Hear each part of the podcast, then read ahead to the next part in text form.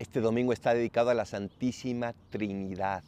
Está dedicado a recordar que Dios es familia, que Dios es tres en un solo Dios, tres personas y un solo Dios, que Dios es comunidad, que Dios es comunión de amor.